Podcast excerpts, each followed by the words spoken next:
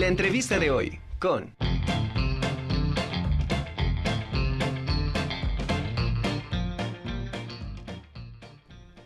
Uno, uno, de los pioneros de la animación en México, creador, escritor, productor y director de proyectos de cine, teatro, video y televisión, también director del Festival de Cine San Andrés Cholula 2019, eh, es Ricardo Arnaiz.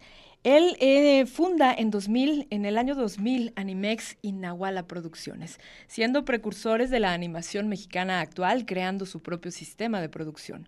Ganador del Ariel y la Diosa de Plata, así como diversas nominaciones y reconocimientos internacionales, creador, coescritor, productor y director de más de 12 largometrajes.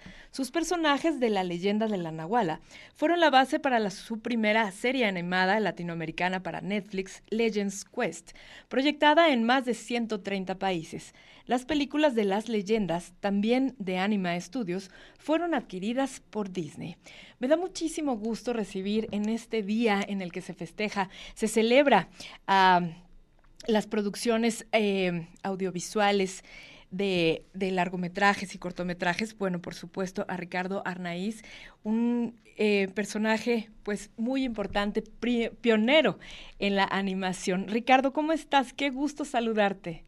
Hola, Nami, muy bien, muchas gracias. Qué gusto que me hayas considerado para invitarme hoy un día especial para la animación. Muchas gracias. Así es, Ricardo, pues no podría ser menos porque la verdad es que has a lo largo de, todo este tiempo has ido pues abriendo la puerta para muchos que hacen animación en México, has puesto muy en alto en Estados Unidos y en, otras partes del mundo eh, el nombre de nuestro país con el trabajo de un mexicano y pues qué bueno que haya iniciado aquí en Puebla.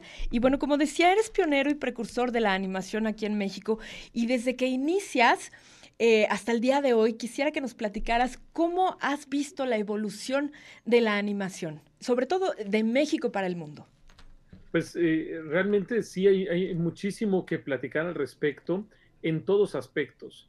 Cuando yo quería ser eh, director de dibujos animados, primero no había una industria en Puebla, tampoco la había en México, había casas productoras que se dedicaban sobre todo a hacer publicidad pero no había una industria tal cual. Eh, entonces, pues era muy difícil el pensar en dedicarse a eso en nuestro país. Claro. Porque una vez que, que salías de la preparatoria, no había ninguna universidad que te pudiera dar los conocimientos necesarios para, para dedicarte a eso. Y si fueras lo suficientemente capaz y, vieras formas de, de, aprender animación, no había un lugar de trabajo donde ejercer esto. Eh, y entonces, pues era difícil, es un círculo vicioso difícil de romper.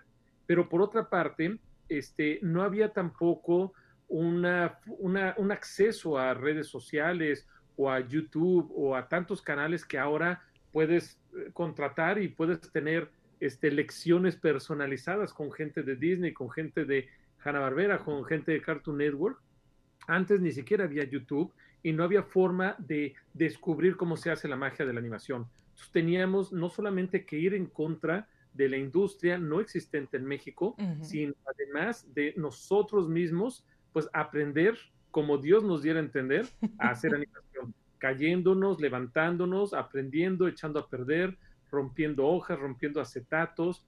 Este fue un proceso muy bonito porque nadie nos dijo cómo hacerlo. Eh, lo hicimos nosotros. Y fue por eso que estas eh, tres empresas pioneras de la animación, de producciones de cine y televisión animadas en México, que somos Huevo Cartoon, Anime Studios y Animex, orgullosamente poblana, este, comenzamos todo esto, eh, rompimos esquemas y pues ahora ya hay una industria de la animación muy consolidada en México unos 15 años después. Claro.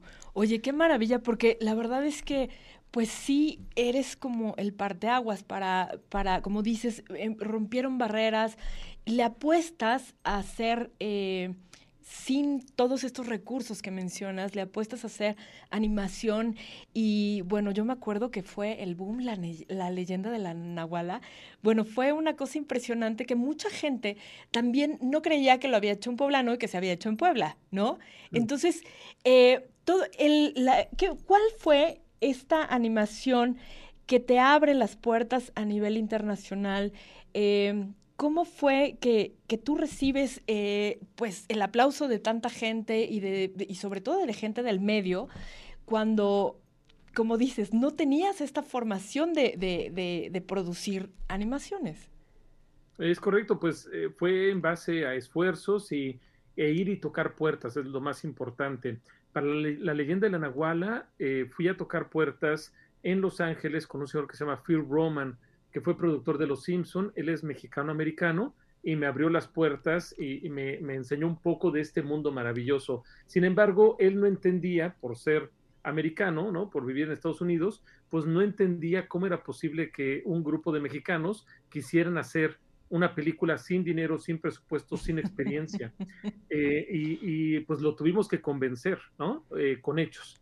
Eh, nos vieron tan seguros de lo que queríamos lograr que dijo, bueno, pues tengo que ver esto, ¿no? Y al final nos reconoció, nos habló muy bonito, dijo que los mexicanos éramos capaces de cualquier cosa y se lo habíamos demostrado. Y eh, pues bueno, esta película, La leyenda de la Nahuala, fue mi primera película que yo creí, creí que iba a ser mi debut y despedida, pero por lo menos había logrado hacer mi sueño realidad de hacer una película animada.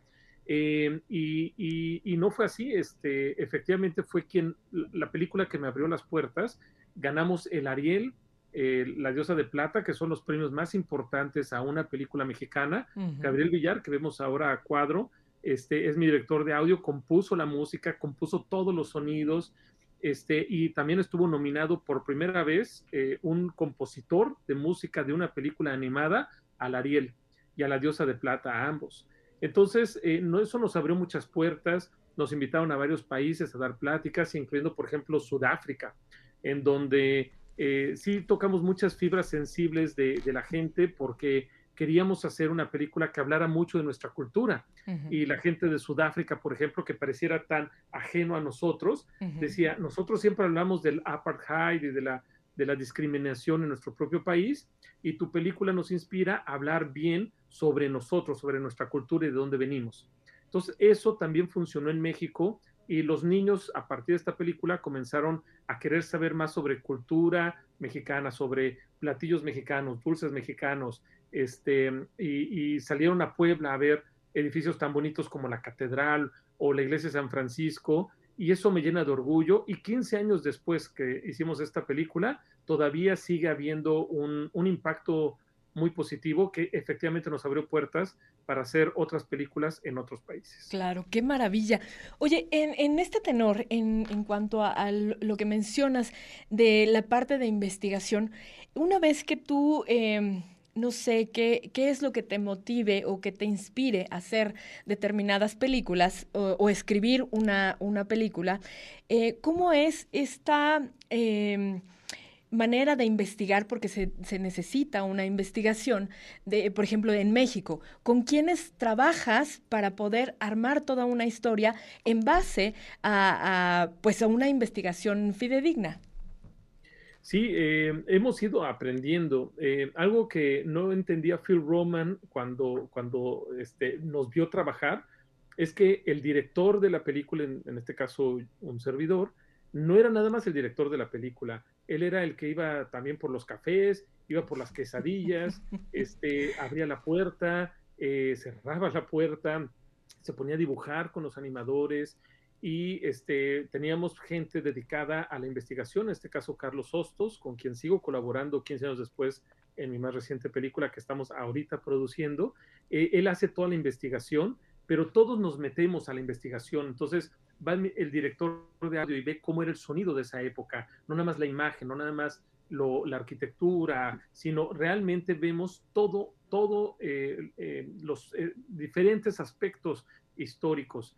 Y según nos vamos adentrando más y visitamos edificios como el Carolino o una hacienda en Tlaxcala o Valquírico, este, nos damos cuenta que, que hay mucho más, que, que, estos lugares cuentan historias, suenan, huelen, eh, te inspiran. Y entonces procuramos que todo el equipo vayamos y todo el equipo procuramos tener una democracia y una participación activa padrísima, en donde no estamos nada más catalogados como, como una sola cosa de función, sino de veras nos divertimos, ¿no? Como podemos ver a cuadro, haciendo de todo, y, este, y, y, eso hace que el equipo sea también algo muy interesante, la participación y el resultado sea algo mucho más positivo. Claro, y de alguna manera esto, el estar involucrados en, una, en esta investigación o en el trabajo de campo, en el scouting, eh, también de alguna manera aporta a la creatividad de los diferentes departamentos que realizan los, las animaciones, el cortometraje o largometraje del que se trate, ¿no? Totalmente. E, este, yo creo que eh, la esencia, el corazón y por qué sigue siendo vigente después de tantos años la leyenda de la Nahuala es porque todos nos involucramos. No nada más hicimos la película en nuestro trabajo y bueno, pues ahí está y la entregamos, sino estamos en las noches viendo cómo hacerla mejor, cómo resolver algo. Y, y, te digo, este, el director de audio se metía a ver la animación y el de la animación se metía al audio y daba sus ideas. La señora de la limpieza de repente decía una idea que era genial y se quedó en la película. Entonces, este, este espíritu colaborativo creo que ha sido una de las piezas fundamentales de por qué las producciones que encabezo este, eh, son tan, como que te llegan tanto, porque no nada más es cumplir por cumplir o hacer una película por uh -huh. divertir, sino tratamos de que capte todo el corazón de todos los involucrados. Claro, qué maravilla. Oye, bueno, y eh, en, este, en este momento, ¿qué es lo que estás trabajando? ¿Qué es lo que viene para la animación de México para el mundo? Porque lo que estás haciendo es eh, un producto, bueno, creado por un mexicano, por un poblano, eh, para el mundo. ¿Qué es lo que estás trabajando ahora? Cuéntanos. Pues he estado involucrado como director, productor o escritor este, nueve películas animadas eh, en estos últimos 15 años eh, y me encanta y sigo produciendo, ahorita estoy en, en dos largometrajes animados apoyando en diferentes niveles, eh, a veces escribo el guion, a veces soy productor, a veces consigo cosas o apoyo nada más a nuevo talento, pero ahora en la pandemia hice un documental de mi héroe de la infancia, de Rodolfo Nerivela, el astronauta mexicano, que en 1985 fue al espacio. Y eh, me encantó la, la, idea de otra vez hacer algo diferente, algo retador. Como el principio fue hacer una película de animación sin saber nada, sin tener ningún conocimiento, experiencia o estudio. Ahora, sin ningún conocimiento, estudio o experiencia, ya estoy a punto de terminar mi primer documental, como Dios me dio a entender, pero invirtiendo una vez más todo el corazón y con la experiencia bonito de haber hecho nueve películas. Claro. Y entonces, ya que voy terminando el documental, este, digo, tu programa es perfecto para mí porque conjuras a los necios. Bueno, pues yo soy uno de los necios sí. más evidentes que hay. Y este, pues dije, vamos a hacer una película de acción viva. Un amigo, Carlos Pimentel, este, me dijo, tengo una idea para una película de animación. Dije, me encanta, pero yo quiero hacer una película de miedo y esto es perfecto. Entonces, es una película histórica eh, que sucede en México y va a ser mi primera película de acción viva que ya vamos a empezar a filmar en Puebla y en Tlaxcala este mes de diciembre y eh, esperamos estrenar en septiembre del año que viene. Qué maravilla y me encanta que lo digas aquí en la Conjura de los Necios.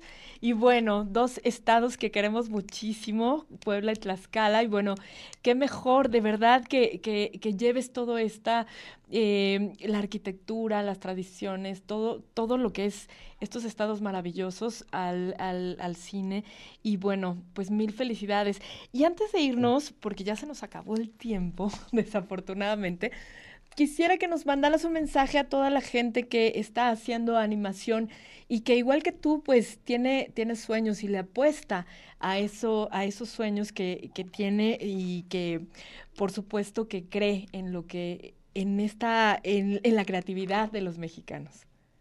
Yo, yo, creo que lo que acabas de decir es lo más importante eh, para hacer realidad tus sueños, para hacer eh, realidad algo tan que parece imposible como hacer una película eh, lo único que tienes que hacer es dar el primer paso y confiar en ti mismo, confiar en que la historia que quieres contar, en, tus habilidades para poder transmitir al público y en tu honestidad de querer hacer este proyecto a costa de lo que sea, eh, es lo principal para ti, para ti convencerte y además para reflejar esa seguridad en los demás. Y después de eso es tener al mejor equipo posible a tu alrededor, contactar con gente que ya ha tenido experiencias, abrirte a, ellos este, y tratar de hacer un trabajo increíble eh, apasionándote y disfrutando cada momento.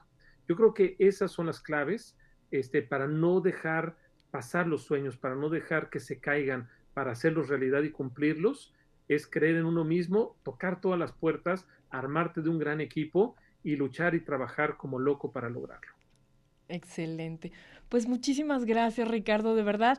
Me encanta tenerte aquí como un necio más, porque sí, eres un necio que ha creído en esos sueños y pues la verdad es que me da muchísimo gusto el éxito que has tenido con todas estas películas, con estas, eh, las, todas estas historias que estás contando y pues te mando un abrazo enorme con mucho cariño. Igualmente, Nami, qué, qué gusto y gracias por eh, dejarme ser parte de tu programa. Muchas felicidades, estaré muy al pendiente de más necios que hayan por ahí. Seguro que sí. Gracias, Ricardo. Un abrazo enorme.